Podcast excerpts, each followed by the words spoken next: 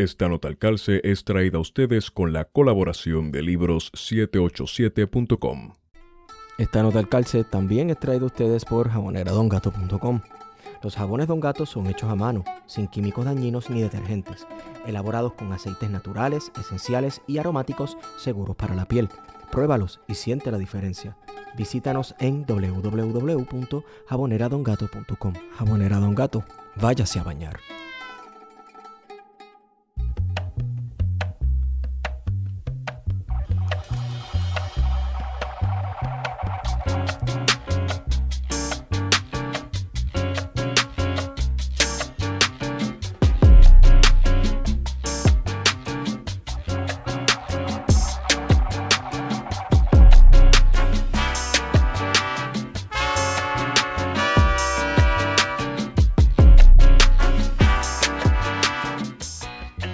Buenos días, buenas tardes y buenas noches a todos y todas los que nos escuchan. Hemos regresado con su podcast preferido, Plan de Contingencia. Me acompaña como siempre Guarionex Padilla Martí, que es la que Guario. Que la calle Esteban y saludos a todas las personas que nos están escuchando. Eh, rumbo a Claridad el próximo sábado. Si esto sale antes del sábado. Sí, va a salir antes del sábado. Pueden ver en persona en la tarima de claridad a las cuatro y media de la tarde. Allí vamos a estar discutiendo sobre. ¿Sobre qué vamos a estar discutiendo? El primero de mayo. Y el primero de mayo, claro. Vamos a estar entrevistando a unas compañeras eh, sindicalistas. Correcto, correcto. Eh, ya me prohibieron. Este, ya me prohibieron hacer este chiste sobre la izquierda y el independentismo puertorriqueño y las Sobre el PCP, el MPI. Exacto, el MPI y el PIB y las peleas de la vieja guardia. Así que voy a, prometo portarme bien, o al menos prometo tratar. Eh, hoy es martes de contingencia también. Estuvimos por ahí con Luis Herrero en Radio Isla 1320, que estamos todos los martes de 5 y media a 6. Un ratito por ahí compartiendo con él y mandando fuego. Y mientras grabamos salió una noticia de último momento, que es que están investigando a Miguel Romero, que a la sazón es el alcalde eh, de la ciudad capital de San Juan. Así que ciudad patria. pendientes a eso. San Juan Ciudad Patria, eh, investigada por el FBI. Oye, la concretera esta se, la, bueno, la faltera esa, no concretera, la, la, faltera, se llevó. Las compañías de basura se han llevado enredado medio. han pavimentado a medio mundo, todos los alcaldes han quedado pavimentados ahí con la faltera, mi hermano. Bueno, yo lo que sé es que, este, como dijimos ahorita, Manuel Natal está gozando ahora mismo. Manuel Natal definitivamente está gozando. Así que saludos a Manuel Natal, que está gozando por ahí. Nada. La corrupción nuestra definitivamente es digna de, hacer un trabajo de investigación eh, documental. Correcto. Y, ¿verdad? Hablando un poco del tema, que podemos hablar ahorita de corrupción y de dónde viene la corrupción, porque aquí hay unas teorías de dónde vino la corrupción gubernamental en Puerto Rico, que mientras uno sigue estudiando más historia, yo no me las creo mucho. Pero bueno, Hablando de documental, hoy nos acompaña el director, cinematógrafo y presidente de la Asociación de Documentaristas de Puerto Rico, Redley García Figueroa. ¿Cómo estás, Redley? Bien, bien. Saludos, Esteban y eh, para mí es un... Eh, y poder conversar eh, sobre, sobre el documental, preámbulo de el Festival Claridad, que nosotros vamos para allá y vamos a promocionar nuestro festival dentro del, festival de ellos, celebrando. Ah, sí. Ahí vamos a coincidir. Vamos a coincidir, vamos allí, vamos a hacer chistes no en tarima. No vamos a hacer chistes de claridad en tarima. Los vamos a hacer después. Cuando vayamos al kiosco, bueno, Wario dice que vayamos al kiosco del PIB a darnos las medallas. Yo no sé, yo como, tú sabes, yo me quedo imparcial. como el periódico imparcial. Neutrar. Exacto, ni a la derecha ni a la izquierda. Este, ok, a mí yo ni sabía que existía la Asociación de Documentaristas de Puerto Rico. Y claro, nosotros aquí en Plan de Contingencia eh, hemos entrevistado a unos cuantos documentaristas, entre ellos, ¿verdad? Este, a Juan Carlos Dávila y también, ay Dios mío, ¿ves? A mí se me olvidan los nombres. ¿Cómo se llama el que dirigió el documental 1950 de la revolución del 50 nacionalista. 1950, eh, te digo ahora. Ah, bueno, Marichal, yo sé que él es de apellido Marichal. Yo sé que él es de apellido DH. Ay, perdóname, de verdad es que yo soy malo con los nombres.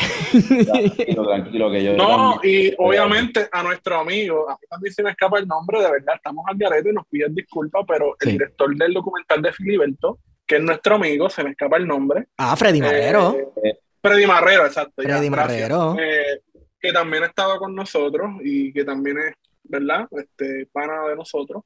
Sí. Eh, también, oye. Los dos. Ajá. No, nada, los dos son súper colegas. Este, también este, eh, son miembros de la Asociación de Documentalistas de Puerto Rico, así que oh, les mando un, un, abrazo cálido a los colegas que hacen cine nacional y que se han dedicado también a las luchas dentro de eh, nuestra línea de operación, eh, que es el cine documental. Con las cámaras los vamos a aniquilar. Muy bien, eso. es Ñengo Flow, pero sin el AK, sino con una cámara. Y vamos a hablar un poco de eso ahora. Mira, pero para hacer un poco de justicia, José Manuel Dávila Marichal. Sí. La gente por su nombre, por favor. Sí. Eh, mira, pero yo quiero hacer una pregunta, ¿Qué es, ¿verdad? Este, la Asociación de Documentalistas de Puerto Rico, si nos puedes explicar, sobre todo a nuestra audiencia que nos está escuchando. Bueno, pues la Asociación de Documentalistas de Puerto Rico, eh, fundada hace nueve años, eh, donde nos reunimos cerca de 40 eh, documentalistas específicos, cineastas, donde eh, la, profesora Ana María García nos reunió en Abracadabra, que es muy peculiar que nos hayamos reunido en ese espacio, que también es de arte, ¿no?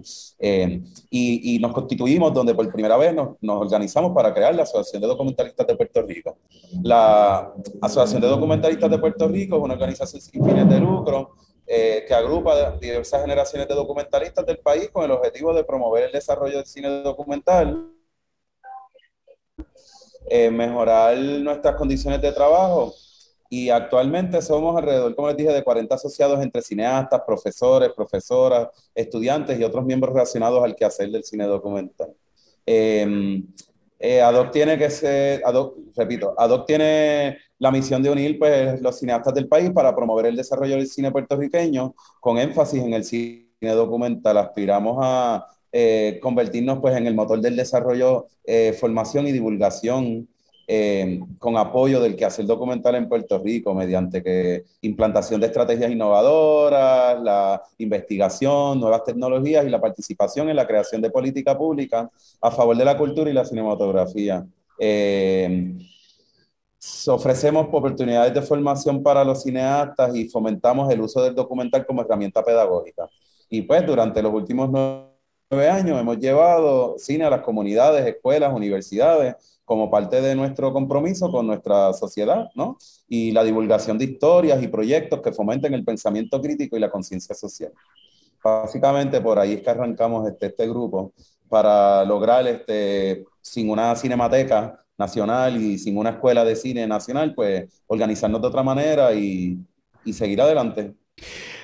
Yo tengo una pregunta, porque el cine ¿verdad? Y el medio del filme, del cine, ese medio ha sido bien importante para el desarrollo político de Puerto Rico, incluso para el desarrollo del proyecto político en el cual vivimos, aunque ya esté muerto, fallido, putrefacto, momificado, etc.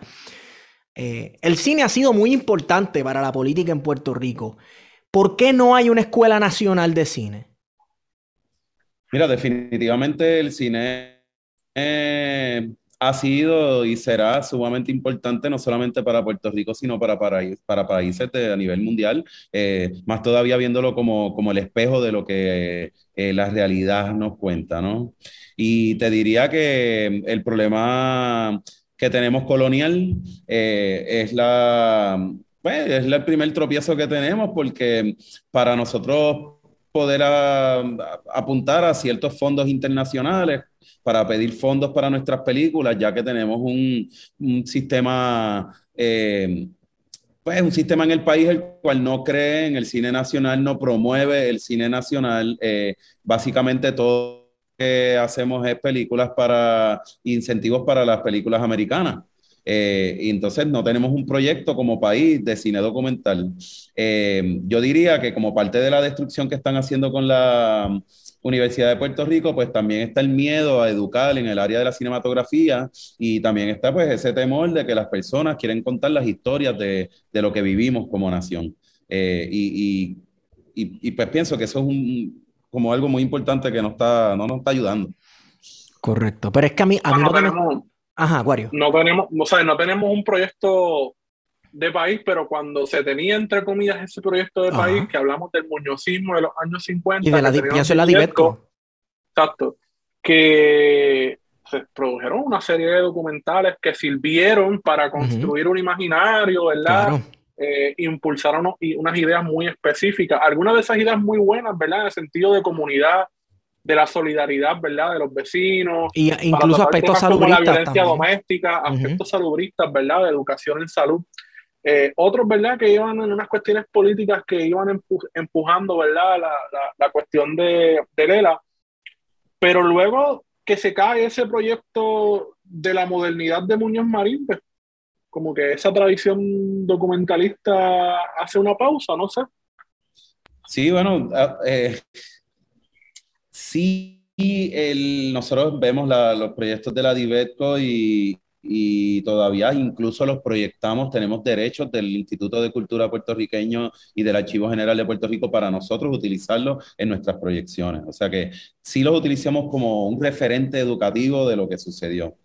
Eh, y bastantes de esas personas que estaban trabajando cine en ese momento, en una buena zafra, donde la publicidad pagaban muy bien y donde tenían la oportunidad con el dinero del Estado de poder educar, pues básicamente pues, pues se, se, se estanca. Eh, se estanca en nivel y se estanca a nivel de años porque eh, no es que surge hasta muchos años después una corporación de cine. Y todavía en la corporación de cine, cuando habían unas subvenciones de premios anuales para hacer cortometrajes, no estaba el, el elemento del cine documental. Eh, ese elemento del cine documental fue una de las leyes que nosotros ayudamos a, a cambiar haciendo política pública, donde en ese fondo que existía en la Corporación de Cine, se dividiera también en cine de cine documental. Y lo logramos. Las últimas películas que ustedes están viendo, este, eh, que, que, han cogido fondos, fueron con los últimos esfuerzos que hizo la Asociación de Documentalistas de Puerto Rico. Ok, ok, pero fuera de eso, sigue sin existir un proyecto nacional de cine o una escuela nacional. Totalmente.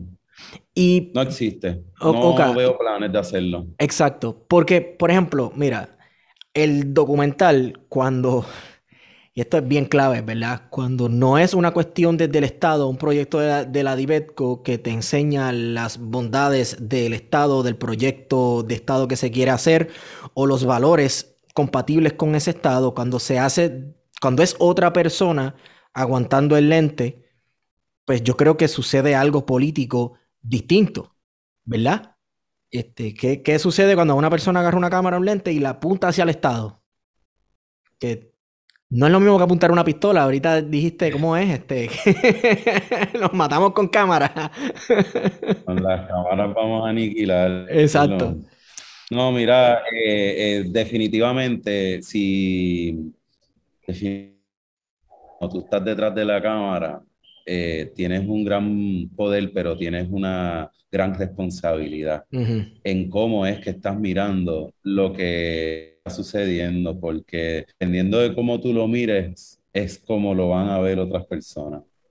en los últimos años hemos estado presentes en la mayoría de las eh, actividades del el pueblo donde se han congregado para quejarse de alguna, eh, pues, de alguna molestia con el Estado.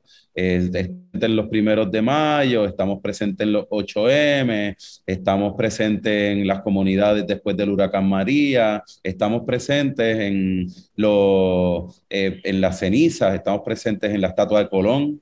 o sea, que, que nosotros como nación y siendo ¿verdad? tu línea, eh, definitivamente un cineasta puertorriqueño es sumamente importante para la memoria del país. Un país sin álbum, ¿verdad? Un país sin cine documental es como tener una familia sin un álbum de fotografía, decía Patricio Guzmán.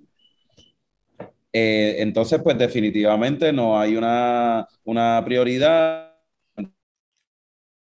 en los últimos 30, 40 años de crear una escuela de cine. Si supieras que eh, cineastas puertorriqueños como Diego La Tejera, como Emilio Rodríguez, como Ana María García, eh, eh han creado escuelas fuera de Puerto Rico, han ah. estado realizando cine eh, fuera de Puerto Rico, han estado en las guerras de los sandinistas, cuando estaban en las invasiones americanas también en el área de Centroamérica, eh, y, y, han hecho este, colaboraciones cinematográficas que en Puerto Rico, eh, por la parte colonial, donde el independentismo este, y el cineasta independentista se le veía igual de manera como se le ve al independentista, ¿verdad? Por estos sectores, pues los, los cancelaban.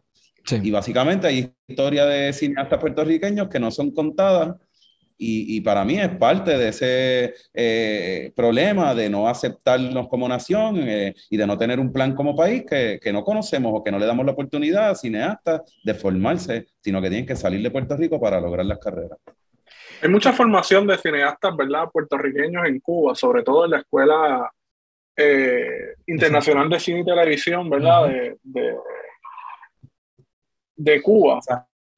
Antonio de los Baños, sí. Antonio, de los, Baños. la mayoría de los, la mayoría de nuestra membresía, ¿verdad? De las personas que han salido del país en la asociación han estado allí. Yaima San Fiorenzo, Tito Román, e Ismael Cuberos, eh, innumerables personas que tienen ¿sabes? un calibre bien grande eh, en lo que es el cine en Puerto Rico. Bueno, pues ahí está. Cuba, comunismo. No se puede. Con todo este, ¿verdad? Panorama que hemos hecho, ¿verdad? En términos de, hablar históricamente eh, sobre el estado de, los documentales en Puerto Rico. O sea, ¿cómo se ve el género cinematográfico del documental hoy en Puerto Rico? Que hemos visto una serie de proyectos importantes que incluso llegaron y han sido no comercialmente exitosos en términos de que hayan generado lo suficiente como para que sea, rentable y pueda se pueda recuperar la inversión, pero ciertamente han estado por más de una semana en, las pantallas, que en este caso pues es el monopolio de Caribbean Cinemas. Pues mira, eh, específicamente con ese tema podemos ver un New Rican Basket de miembros de la asociación de documentalistas que eh, no solamente eh, llenan cines en salas internacionales y locales, sino que llenan un Coliseo Roberto Clemente. Algo único hecho en Puerto Rico. Sí, ahí estuvimos, de hecho, yo estuve allí, buenísimo. Sí, tremenda actividad y tremendo trabajo, ¿no? Tremendo trabajo de los colegas. Eh, tenemos el proyecto de Arlene Cruz, que hizo la historia de Carlos Weber, donde viajaron fuera de entrevistarlo en Puerto Rico, a que él se encontrara con sus amistades, su familia, su historia en Chile, eh, donde Carlos Weber, pues, que fue exiliado, este, estuvo en, en, los problemas que tuvo Chile, ¿verdad? En, la dictadura. Así que un puertorriqueño, en este caso puertorriqueña, no solamente... Eh, está haciendo un cine nacional porque ya, es, nacional de aquí, sino que también se adentra internacionalmente a contar una historia de una manera muy apropiada. Eh, Marel Maralet, que trabajó una pieza de, de cine en comunidades de confinados, donde se hicieron ciertos documentales y donde se hicieron un ejercicio de varios documentales con cineastas y los confinados, donde completan una película eh, eh, y, y, de momento cuando tú vas a la, a la cárcel y pones una pantalla y presentas un trabajo donde el, el, confinado y la confinada y también entonces el cineasta, viéndolo como el colaborador de, de, social, ¿no? Entra entonces en el espacio y logran crear una pieza artística donde todos se expresan, incluyéndolos a ellos. Eh, tenemos a Tito Román, que además de hacer trabajos en Puerto Rico, también hizo el trabajo en México de los desaparecidos, y también el de Ayotzinapa en mí, ¿verdad?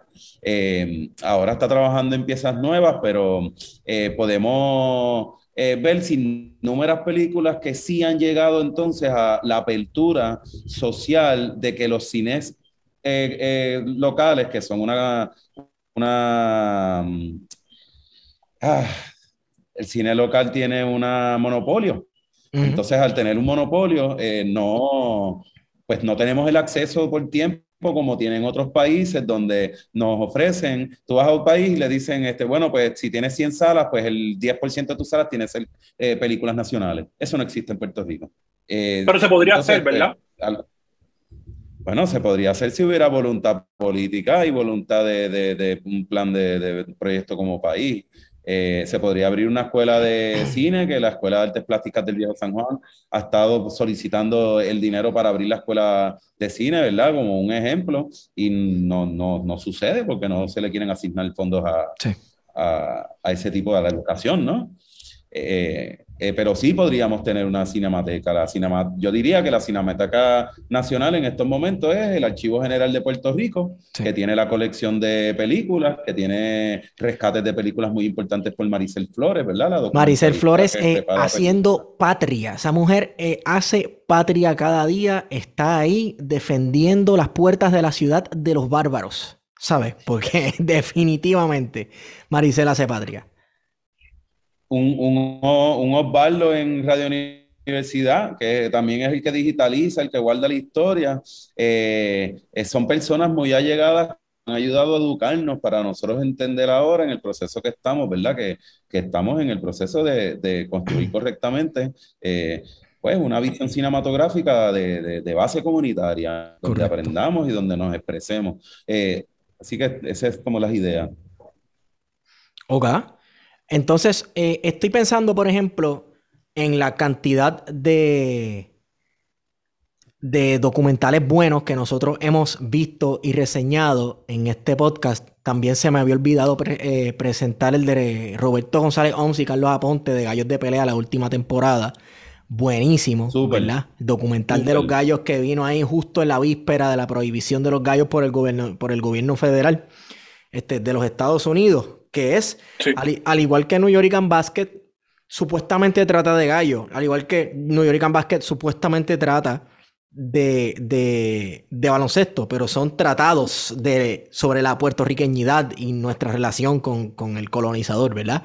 Este, veo documentales así y pienso, bueno, sí se están produciendo cosas buenas, pero entonces parece que es que podría ser más, ¿no? O sea, podría ser mucho más por lo que quiero que nos hables un poco eh, sobre algo que nosotros este, también discutimos con Juan Carlos Dávila, sobre el proceso de crear, ya para ir entrando entonces luego, ¿verdad? En el tema que, vamos a hablar sobre la, la, actividad que va a haber, pero yo quiero saber el proceso de crear un documental y por qué se hace tan cuesta arriba, porque todas las personas con quienes hemos hablado tienen eso en común. Nos dicen, eh, eh es bien cuesta arriba y te requiere mucho esfuerzo y muchísima, muchísima solidaridad también.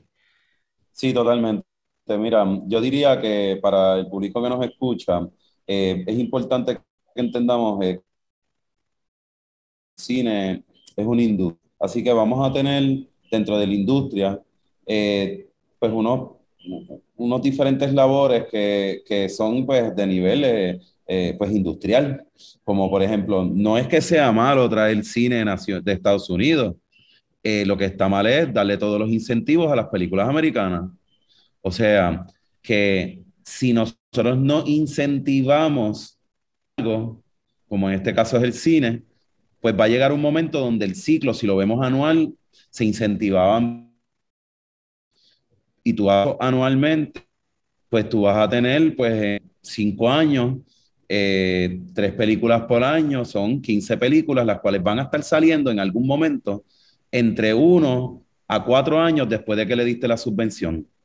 Eso quiere decir que si tú me dices, contra, en los últimos tiempos hemos estado viendo películas bien chéveres y se ve que hay un, un proceso, pues eh, eso fueron las subvenciones que se trabajaron conforme a los cambios en ley que se aportaron para que haya una una retribución también de la creación. Y entonces, si tú das una subvención o tú ayudas a una formación y, tienes entonces la creación de un documental, lo vas a tener recurrente durante esos años, logrando que en esa temporada de años tú digas, oye, eh, hay un movimiento bastante chévere del cine documental en Puerto Rico. Ahora, el cine se trabaja de manera comercial como es ser el, técnico, hacer la parte del labor, de estar grabando, ser el operador de cámara, ser el, el que maneja el campo. Y entonces, pues, pues bueno, estás haciendo un laburo para una eh, multinacional americana, vas a cobrar muy bien, pero todavía no estás haciendo tu cine.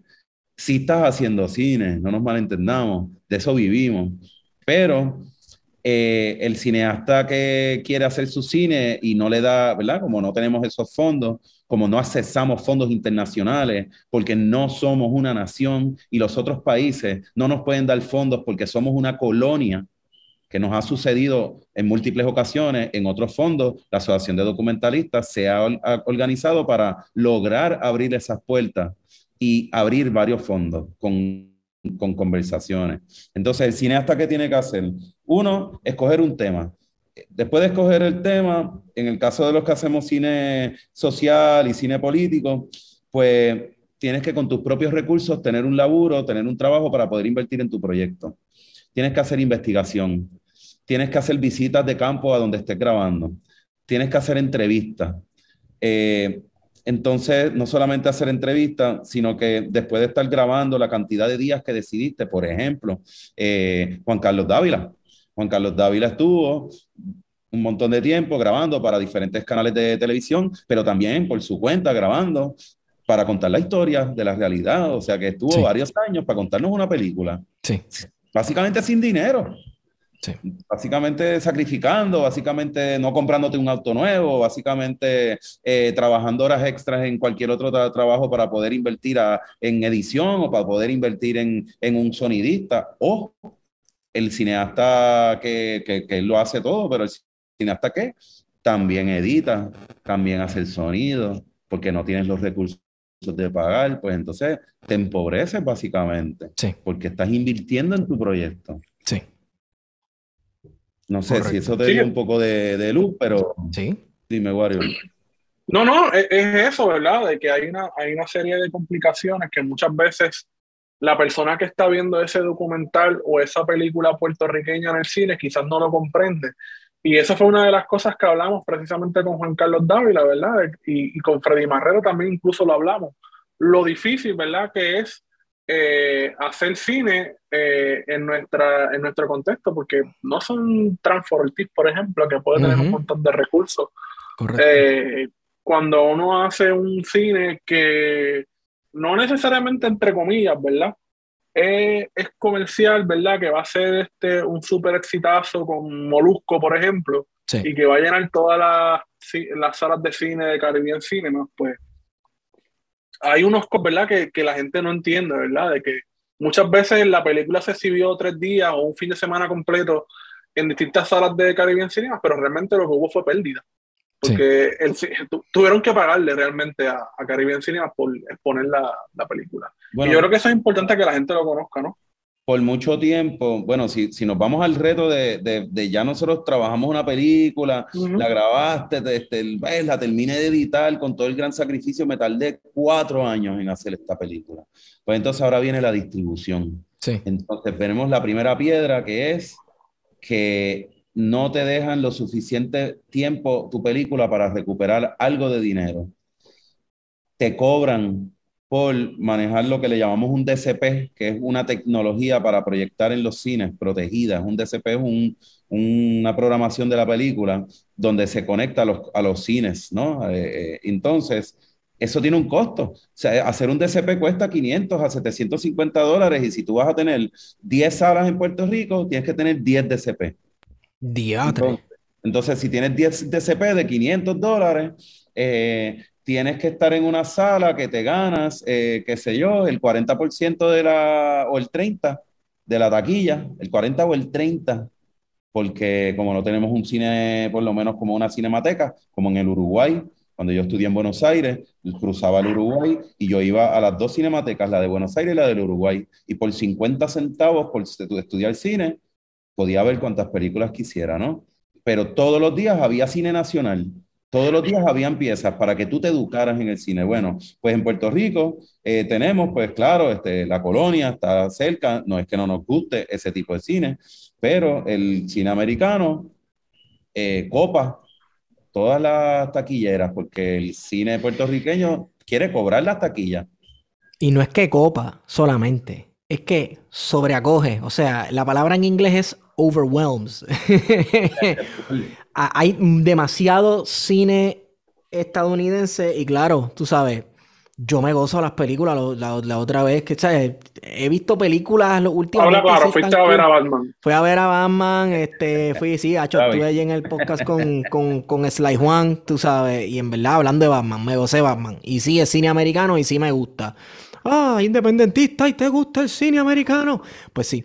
Este, pero hay un montón de cine de Puerto Rico, hay un montón de cine dominicano que está bien de mente y cine cubano también, y del resto de Latinoamérica que se podría exhibir en Puerto Rico, pero también yo creo que hay un problema y es que yo en Puerto Rico hay un monopolio con los cines o me equivoco. No, totalmente, hay un monopolio eh, con los cines. Lo, que, lo que, virando un poquito a la conversación atrás, hablábamos sobre, oye, como que estamos mejorando, como que tenemos más películas, pues sí, gracias a la aportación de la Asociación de Cine Documentalista de fomentar y ayudar a sus eh, miembros y colaborar en colectivo, hemos abierto más posibilidades en la sala. No solamente hemos abierto más posibilidades, sino que nos hemos educado y hemos profesionalizado nuestras películas. O sea que la calidad de las películas en los últimos 10 años ha superado la calidad de las películas en los últimos años antes de que empezara esta generación. Y todavía estamos viendo jóvenes ¿verdad? Que están creciendo ahora con una preparación cinematográfica mayor, porque, vamos, no tenemos una escuela nacional, pero sí, ya hay escuelas técnicas en Puerto Rico y todas las escuelas de comunicaciones, pues dan cine y ya todas las escuelas de, de universidades como la Interamericana, que tiene cursos de género, pues también le dan tres o cuatro directivas de cine. O sea, las personas sí están estudiando algo de cine en Puerto Rico. Y eso se ve en la calidad de las películas. Y ahora, en los últimos meses, por ejemplo, no es un documental, pero estuvo como por 13 o, por 14 semanas, eh, la película de Gisela Rosario, eh, que era una ficción, eh, Perfume de Gardenia. esa película la sacaron de los cines hace dos semanas. Tuvo no sé cuántas semanas, 16. Entonces, pues, pues, pues bueno, sí, estamos logrando que eh, el monopolio acepte que nosotros ya somos una inversión. Lo que no logramos es tenerlo el tiempo correcto para que todos recuperen el dinero, ni la cantidad de salas. Claro. Bueno, pero e, e, esa es la mierda. Que para convencerlos de que son buena inversión y que van a, a, a, a ¿verdad? A generarle ganancia, porque ese es el objetivo, ¿verdad? De, de, Caribbean Cinemas, este, pues hay, tienen que dejarlo el tiempo suficiente, pero no les quieren dejar el tiempo suficiente y para dejarlo el tiempo suficiente tienen que comprobar que le van a generar ganancia. Entonces es el, círculo de nunca acabarse. Entonces, bajo esa lógica, nunca los van a poner. Tú sabes, está bien difícil. Bueno, la primera propuesta de... La primera con lo que surgió el Fondo de Cinematografía del cine, de, la Corporación de Cine de Puerto Rico, surgió con un impuesto en la boletería del, del Cocholiseo. Y eso funcionó, porque ¿qué dijimos? Ah, vamos a construir un mega lugar, pues esa, esa, ese dinero con el que vamos a eh, ayudar a los cineastas va a salir de la taquilla de este lugar, cosa que ya no pasa. Eh, entonces, a lo que voy con esto es que de la misma manera, eh, por ley, podríamos tener que el monopolio de, de Caribbean Cinemas pague un impuesto para la Corporación de Cine en Puerto Rico y, que vaya directo a una corporación de cine y que vaya directo a inyectar dinero para las personas. Lo otro que estamos haciendo a este nivel es, pues, educándolos, porque...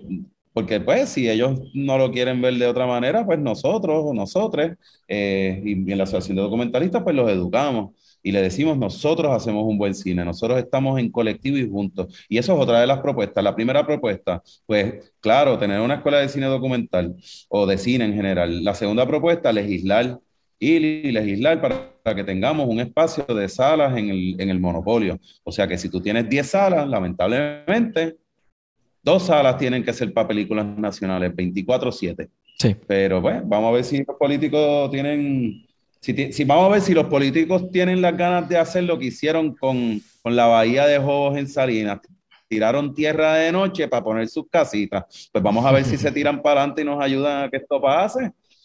Vamos a ver.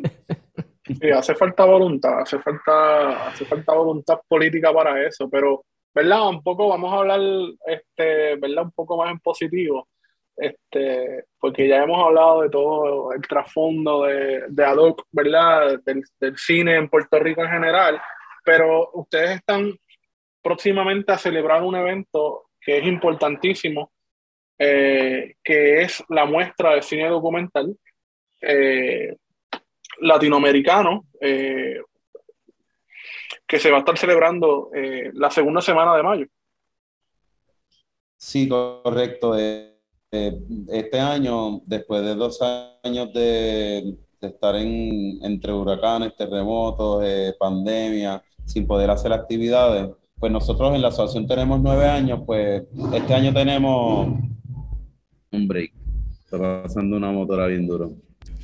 Boceteo. Este año tenemos. este año tenemos pues eh, la octava muestra de cine documental que se va a celebrar del 5, jueves 5, viernes 6, sábado 7 de mayo en el Archivo General de Puerto Rico, donde vamos a tener películas latinoamericanas, películas y estrenos puertorriqueños, cortometrajes documentales puertorriqueños. Eh, es el octavo año, aunque es el noveno año de la Asociación de Documentalistas, y eh, pues regresamos luego del 2019 de modalidad presencial con eventos virtuales. Eh, así que nosotros vamos a tener una actividad de preámbulo por Facebook Live el sábado próximo 30 de abril junto al Instituto de Puertorriqueños donde vamos a presentación de la película de Eduardo Aguiar y un conversatorio. Le estamos dedicando a, eh, cada vez que hacemos la muestra, en los últimos ocho años, le dedicamos eh, un homenaje a un cineasta. En este caso le tocó al puertorriqueño Eduardo Aguiar. Entonces, el jueves 5 tenemos el homenaje a Eduardo Aguiar, eh, que comenzará a las 6 de la tarde, donde tendremos su película Vieques en el espejo de Panamá, del 2003. tenemos este, el viernes, viernes 7 y sábado 8, tanda de cortometrajes puertorriqueños el viernes y sábado a las 7 y 30. El sábado eh, tenemos actividad de clausura con música y también vamos a tener una actividad el viernes 5 con que la llamamos un conversato Facebook Live que se llama Renacer de Cine Documental Puertorriqueño, donde vamos a conversar con todos los cineastas puertorriqueños de, del, de los, del festival. Eh, tenemos películas como de Puerto Rico, Venezuela, Argentina, México, Chile. Eh, eh, de Malvecino de Chile por Ricardo Jara, La 60 de Argentina por el colectivo Silvano Bembas eh, y Once Upon a Time en Venezuela que es de Anabel Rodríguez. Ese, yo vi el tráiler de ese y se ve ese Once Upon a Time en Venezuela increíble. Lo quiero ver. Tremenda pieza. Tremenda pieza. Los invitamos a que pasen por la muestra de cine documental para que puedan ver esas, tres, esas películas. Como cosas que hacemos en México, desde México, por Bruno Santamaría, cosas que no hacemos. Mal Vecino, Chile, de Ricardo Jara. La 60 de Argentina por el colectivo Silva Novemba y Once Upon a Time in Venezuela de Anabel Rodríguez. Eh, tenemos muestras de cortometrajes documentales puertorriqueños seleccionados a través de nuestra convocatoria anual, donde tenemos dos estrenos de cineastas puertorriqueños. Alas por Jaima San Fiorenzo y La Empresa por Quique Cubero García. Eh, y pues tenemos pues, nuestros auspiciadores que son el Instituto Cultura Puertorriqueño, Sundance Institute, National Endorsement for, the Humanities, la Fundación Puertorriqueña de las Humanidades, Óptico Fiber y Awilda Colón. Eh, los invitamos realmente a que vengan a esta fiesta de cine documental porque eh, es otra cosa y eh, no estamos en una comercial, estamos en el archivo histórico de Puerto Rico. ¿Qué mejor lugar para los documentalistas que estar en el espacio donde guardamos las memorias del país? Correcto. Y ven acá, eh, las películas se van a dar en la sala que hay, que es como un pequeño cine, ¿verdad? Como un teatro, un anfiteatro. Un anfiteatro, sí. Y es un anfiteatro que tiene cerca de 110 butacas eh, donde vamos a estar proyectando la actividad con todos los protocolos del COVID. Les pedimos a las personas que con mascarilla, pero que vengan todos, porque no vamos a dejar un espacio libre, pero sí con mascarilla. Ahora, en ese espacio ponemos unas telas para cerrar uno de los laterales en negras, eh, hacemos un refuerzo de sonido y, y nos, lo cerramos como un teatro completo. Y, y la verdad que es súper especial, súper especial. Iba a preguntar, eh, ¿verdad? Porque he visto, vi los cortes, ¿verdad? De los documentales que se van a estar mostrando en, en la muestra, ¿verdad? Valga la redundancia. ¿Cuáles son las temáticas principales de estos documentales? Porque algunas me parecieron que tenían como unos hilos conductores, como que bien interesantes. Mira, eh, hay diferentes temáticas, eh, desde política en general, te voy a... Porque vi que había una, ¿verdad? Por ejemplo, había una, una ¿verdad? El, documental de la, de la chimenea de la muerte en Guayama, el documental de, de los vecinos en, en, Chile, ¿verdad? El que quieren poner una, una porqueriza, una de eso de, de puerco. Eh, Ese se ve brutal. En, en Venezuela, como que hay una línea, ¿verdad? Clara de la cuestión ambiental, ¿verdad? Sí, y comunitaria. Naturales y comunitaria, de cómo entonces eh, el rol que tiene la comunidad y las intenciones, ¿verdad?, de, proteger el, medio ambiente y cómo eso también es una, una forma de, accionar político que muchas veces pues no son cubiertos por los grandes medios de comunicación porque pues, los grandes medios de comunicación no quieren hablar de eso, quieren hablar de, pues ustedes saben de lo que quieren hablar. bueno, a menos que tú vayas allí, tú seas famoso, prendas un Facebook Live, papi, te pongas allá a berreal. Sí, o de Georgie Navarro y, historias de amor. o de Nalmito, que tiene que estar embarrado. sí. si, te hablamos de, esos cineastas, de estos cortos puertorriqueños y de, y de realmente lo que contamos, pues tenemos, tenemos, por ejemplo, Comidas para los Pobres, que es la película de Lynn Cruz, que trata sobre el Centro de Apoyo Mutuo. El Centro de Apoyo Mutuo eh, lo conocemos, es un centro de, apoyo mutuo en los cascos urbanos y que también siembran, que trabajan la política desde la alimentación y desde las conversaciones este, políticos sociales para el mejor porvenir de la comunidad. Eh, tenemos la empresa, ¿verdad? que es la película de Quique Cubero que trata sobre la estatua de Colón. Es un estreno eh, eso va a estar calientito, el cineasta Quique Cubero le gusta y esta vez este, nos adentramos este, en esa área de, de donde está la estatua Colón, que, que, que, hay una buena historia de ahí. Y tenemos entonces la chimenea de muerte, que es la que ustedes hablaron, que también nos va a hablar de AES y, de los problemas que estamos teniendo ¿verdad? con la carbonera. Claro que vamos a tocar los temas políticos, no necesariamente, ¿verdad? El cine eh, eh, va a lograr que el gobierno eh, haga el cambio, pero sí va a lograr de que las personas se eduquen y que puedan ellos mismos solicitarle al gobierno un cambio. O sea que es una manera de expresión, es una manera masiva de que las personas visualmente puedan entender y encarar. El, de, em, el de la estatua de Colón a mí me interesa un montón porque es una perspectiva que, uno no piensa mucho. Sí, uno se tripea lo burdo de, de, lo gigante de la estatua y de poner una estatua ahí, de lo ridículo, que si en Arecibo, que si antes era para acá y después para allá. Este, pero hay un aspecto que es verdad, uno se lo olvida. Desahuciaron familias, sacaron familias de allí para poner esa estatua ahí. Y e, es, para mí eso es una demencia. Es una demencia. Y claro, también otro aspecto era que se supone que fuera en Cataño la estatua, que se supone que se viera desde el viejo San Juan, social, desde el viejo San Juan, que iba a ser una cuestión imponente. Y también eso es un poquito de un statement político. ¿Verdad? Este, bueno, este, te voy a Joaquín Balaguer. es increíble que nosotros eh, le demos tanto a una estatua eh, logremos este, subir una estatua, cambiar este, la ruta aérea, eh, eh, dar, saber cómo fue que recibieron los terrenos, cómo fue que recibieron el dinero para la estatua, qué, cuál es el control que existe en esa área, por qué han ido adquiriendo tantos terrenos en las orillas de las playas.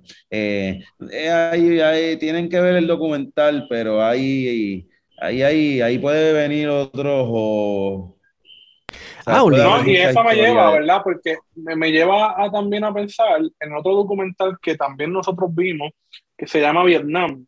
Es una comunidad muy cercana ahí, ¿verdad? Entre Guaynabo y, y Cataño, eh, que se ha dado ese proceso de desplazamiento, ¿verdad? Porque lo que pude ver de ese corto sobre la estatua de Colón es que se dio un proceso de expropiación forzosa en esa comunidad. Así que hay cosas que están relacionadas, ¿verdad? Eh, con el proyecto ese fallido de, de Guaynabo Waterfront, eh, en el que básicamente pues han ido de alguna manera pues sacando a los residentes con unas intenciones que como mencionaban, ¿verdad? De, que la playa y que la costa sea para los ricos. Sí, sí, eso. La verdad es que lo dejamos permitir. Una de las cosas que yo no puedo creer es que nosotros no tengamos un bulevar a vuelta redonda en esta isla.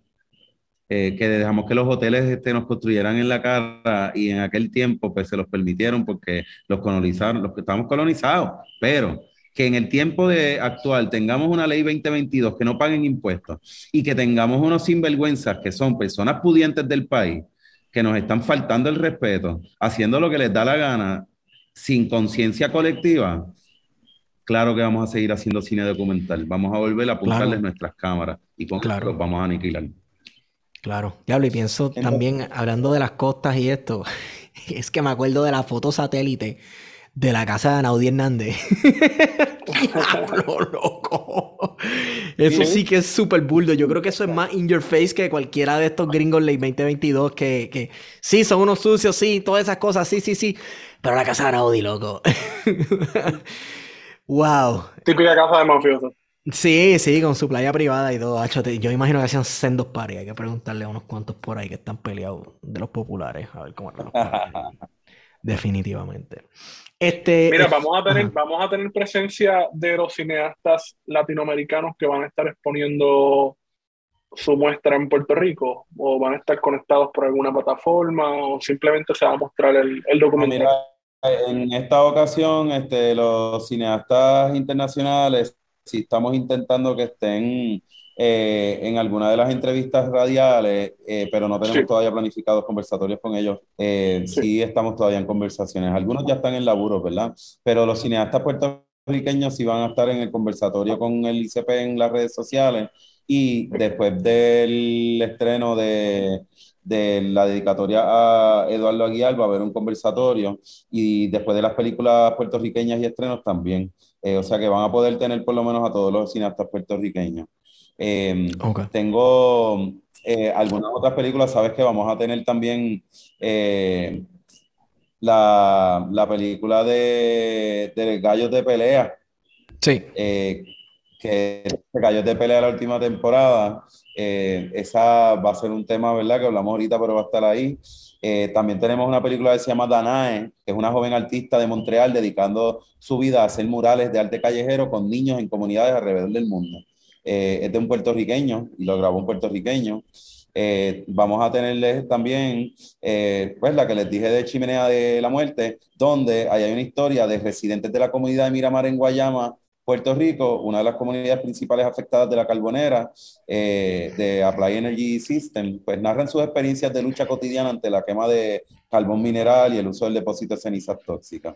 Eh, Alas, eh, que es de esas Jaima San Fiorenzo, eh, es un documental realizado en colaboración con las mujeres confinadas de la cárcel de Bayamón, donde la... Ese yo lo quiero ver.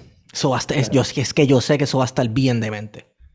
Y la documentalista utiliza un metodología participativa para realizar el documental, permitiendo que las confinadas sean directoras de su propia historia. Utilizan cámaras, en sonido, dan su opinión y están en el proceso de edición. Con todo y los proyectos y los problemas que, que conlleva entrar, salir a una cárcel para poder hacer un proyecto. Eh, Malvecino, eh, de Chile, en una zona rural de la comuna de San Javier, un rincón de Chile, un mega plantel criador de porcinos está efectuando la vida de la comunidad. O sea, que hablaron eh, de que tenía una porqueriza. Eh, las 60, antes de la muerte de un compañero, trabajadores de línea 60 buscan lesiones en las luchas pasadas para enfrentarse al patrón una vez más. Santiago, uno de ellos, revisa en sus crónicas las páginas del último triunfo para poder escribir su historia, la del colectivo de trabajadores combativos. O sea que aquí, en esta de, educativa, eh, a nivel este, de uniones de trabajo y de las leyes laborales, ellos se revisan cómo fueron sus últimas luchas para seguir las cosas positivas y para corregir las que no. Eh, Arturo, en Cosas que no hacemos, Arturo es un adolescente feliz que vive en un pueblo pequeño de la costa pacífica mexicana. Un día se arma de valor para pedirle a sus padres que le permitan cumplir su sueño, vestirse como una mujer. Y vemos eso de la realidad en cine documental. Y eras una vez en Venezuela, el pueblo venezolano del Congo Mirador solía ser próspero, pero ahora está en ruina. En el centro de este problema se encuentran dos mujeres que están a los lados opuestos de la política del país ahí vamos a poder ver dos puntos de vista diferentes políticos en una sociedad que ha sido, ¿verdad? Ya marginada. Eh, quería como que tuvieran un poquito más de info de algunas de las películas, a ver si eso les ayudaba a, y a las personas que nos están escuchando. Correcto. Sí, sí. Te pregunto, este, la manera de conseguir por lo menos, ¿verdad? Los documentos, los documentales nacionales. Eh, ¿Hay alguno que esté en venta? ¿Van a estar disponibles para comprar en la misma actividad? ¿O todavía eso es algo que no se ha bregado? Sí, qué bueno que, qué bueno que me preguntas eso porque le, doy la invitación también al, al público a que vaya, vamos a tener allí una pequeña cantina donde vamos a tener una tiendita, la tiendita de Adoc, donde tendremos todas las copias de los documentales de los miembros, además de tener bultos, camisas, gorras, de los miembros, porque al nivel de colaborativo, al nivel ¿verdad? De, de ayudarnos, también permitimos que los miembros entren en esta empresa social dentro de la Asociación de Documentalistas, donde pues este, también vendemos sus productos y, nos, y todos nos lucramos ¿verdad? de nuestro esfuerzo. O sea que vamos al Archivo General de Puerto Rico con muchas ganas de estar en un sitio histórico. Vamos a estar con actividades eh, de cinematografía, donde vamos a tener cine documental y también tenemos una tiendita para que te veas tus películas preferidas y tus recuerdos y vas a poder pasar al patio interior para tener unos refrigerios y escuchar un poco de música en lo que empieza la próxima tanda. El sábado en la noche tenemos una fiestecita con, con DJ eh, Cano Cangrejo. Ah que hay un bayucito el sábado por la noche allí para que todos se apunten no solamente a ver cine, sino que disfrutar en colectivo. Bueno, pues dense cita. Yo quiero. Hay unos cuantos ahí que me interesan, definitivamente. Este, y yo creo que si está también la posibilidad de uno comprar una copia física de los documentales, pues siempre es un buen regalo también para alguna persona.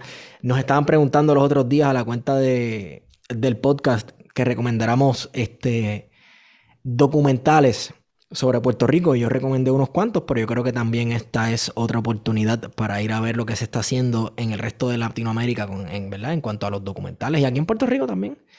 Este, yo, les puedo, invitar a que vayan a um, Libro 787, que lo estoy viendo ahora mismo en la pantalla. Yeah. tengo mi jaquecito, tengo mi jaquecito del libro 787 aquí, ¿verdad? Nuestros promotores. Sí, no, ellos, ellos este, son auspiciadores de nosotros, Libro 787. Pues, Libro 787, gracias por auspiciar este programa tan nítido. También tenemos una colaboración donde vendemos nuestras películas por Libro 787. Así que cualquier persona que no pueda llegar a la muestra de cine documental, entre a Libro 787, que las películas que tenemos ahí es una colaboración colectiva con ellos y nosotros. Perfecto. Y también utilizan el código de promoción plan de contingencia y tienen shipping gratis. Duro. Boom. Bueno, allá nos veremos en el Archivo General de Puerto Rico. Este, y en claridad. en claridad. Nos vemos en claridad. no quiero ir por último, decirles A, ustedes las gracias por, tener temas interesantes, por cubrir eh, temas eh, sociales, por atreverse a, mantener, porque una cosa es hacer un, un, un, podcast y otra cosa es mantenerlo y ser consistente. Y eso es lo difícil. en el país, lo consistente, ustedes lo han sido y los felicitamos y estamos para colaborar siempre. Eh, a las personas que nos están escuchando, los invitamos a que vayan a las redes sociales de ADOCPR, ADOCPR, en todas las redes sociales y a nuestra página web ADOC Van a poder encontrar durante los próximos días toda la información en todas nuestras redes con todas las programaciones. Eh, y eh, también quiero invitarles este sábado a Casa Pueblo, donde tendremos eh, la exposición de nuestro taller de fotografía en conjunto a Casa Pueblo, documentando nuestras memorias a las 11 de la mañana. Bueno, pues entonces hay taller. No, no, hay taller. no hay no hay, no hay por qué aburrirse en este fin de semana y tampoco el de la segunda semana de mayo para adelante. Relly, gracias por estar con nosotros. Gracias por esas palabras también, ¿verdad? Hay una cuestión de hacer un podcast o llevar a cabo cualquier cosa en la vida. Eh, eh, y es la consistencia y es bien difícil ser consistente. A eso le añaden la colonia. Ah, exacto. La colonia que pesa como 100 toneladas encima de la cabeza de uno. Así es bastante similar a los cineastas puertorriqueños que, que seguimos, ¿verdad? queríamos hablar de cuán difícil es la vida de un cineasta. Sí. Pues difícil es la de todos nosotros cuando queremos hacer algo con nuestro país ustedes son parte de esto. Gracias, Redley. Este, ¿dónde te conseguimos en redes o dónde, verdad? Este, no sé si tienen alguna red social para la Asociación de Documentaristas. Facebook, Instagram, Twitter, todas las redes sociales bajo ADOCPR, ADOCPR, adocpr.org. También puedes encontrar en YouTube, en Asociación de Documentalistas de Puerto Rico, hagan un Google, pongan ADOCPR y denos like. Perfecto, perfecto, perfecto. Eh, Guario, ¿dónde te conseguimos? Bueno, me consiguen en Guario Candanga en Twitter e Instagram. A mí me consiguen en Estigón por Twitter. Y por último, además de libro787.com, auspiciarnos, también nos auspicia jaboneradongato.com. Los jabones Don Gato. Corillo, no es relajo. Pregúntele a unos cuantos de nuestros podcasts. Escuchan, los jabones Don Gato son los más. A mí me llegó la cajita los otros días. Yo no sé. Yo sé que en Cabo Jojo se tarda un poco más para llegar. Llegó, llegó. Pero mira, golemos rico, papi. ¿Ok? Ve a jaboneradongato.com y mira, a mí me regaló, me regañó este, Don Gato me regañó porque me dice, oye, con cada episodio tú tiras una promo nueva, tú te estás inventando las promos. Así, que me dijo que los próximos descuentos que le da a la gente me los va a penalizar a mí. Vayan a jaboneradongato.com y, espérate, no, pues yo tengo que... ok, vayan a jaboneradongato.com y utilicen el código plan de contingencia y van a tener un 10% de descuento en su compra. Uf durísimo. Eh, yo creo que ya con esa este, les puedo decir que hemos ido con ustedes. Plan de contingencia. I love you.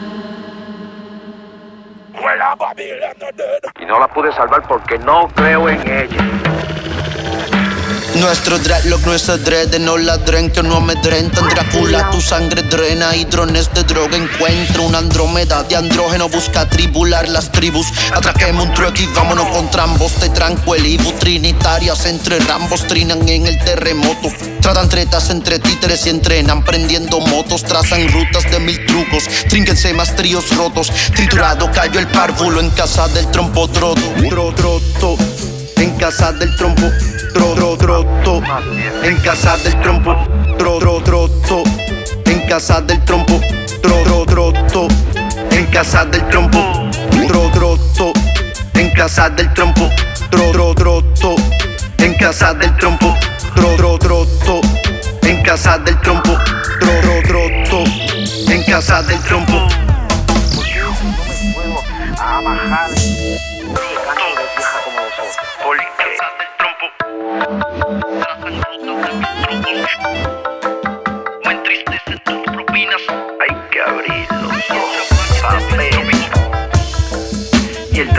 Dio el trópico. Trauma, trauma, trauma dio el trópico.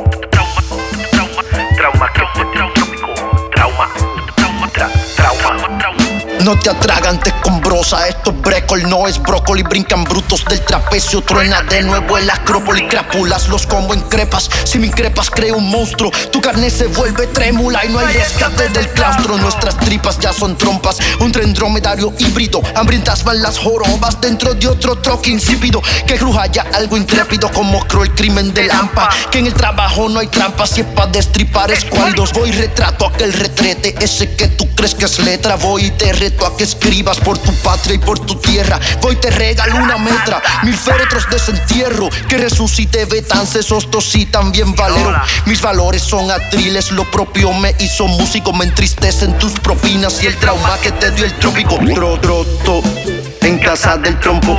Tro, tro, troto, en casa del trompo. Tro, tro, troto, en casa del trompo. Tro, tro, troto, en casa del trompo. Tro, troto, en casa del trompo. Tro, tro, troto, en casa del trompo. Tro, tro, troto, en casa del trompo. Tro, tro, troto, en casa del trompo. Te entretienen estos mantras, piensas que ando delirando. Hazme el favor, baja el radio de tu puto delantra. Tanto tantra va sin manta, con prudencia por el prado. Depredadores van vagos, figamos ya la tarántula. Tu generación sin filtro es Bruce Lee partiendo bruces. Son muchas manos de dioses para el cabrón de Peter Shilton. Que la crisis de mi tierra toda cruje en una noche. Pues las tropas trovan mierda si hay granujimo fantoche. Si no te ducha mi musa, disfruto otro golden shower. Orinque cada cuatrienio te arropas como tsunami. Si crees que la letra es mucha, si lo sientes sweet and sour, tu mediocridad se asusta, no te tripe, ahí lo sabes. Si no hay más forma de entrarte, trending se pone el tridente. Si tú prefieres frustrarte, frunce el ceño, esté valiente y que el tiempo pase y pase, y que pase, y que pase, y que pase lo que pase. Mientras todos se dan mil pases, pero que acabe el impasse, que tranquiliza y tritura, trompetas que trinen duras y que arranque ya el desfase. Tro, troto, en casa del trompo, tro, tro, troto, en casa del trompo, tro, tro, troto, en casa del trompo, tro, tro, troto, en casa del trompo, tro, troto, en casa del trompo, tro, tro, troto, en casa del trompo, tro, tro, troto, en casa del trompo, tro, tro, troto. Ya, cabrón.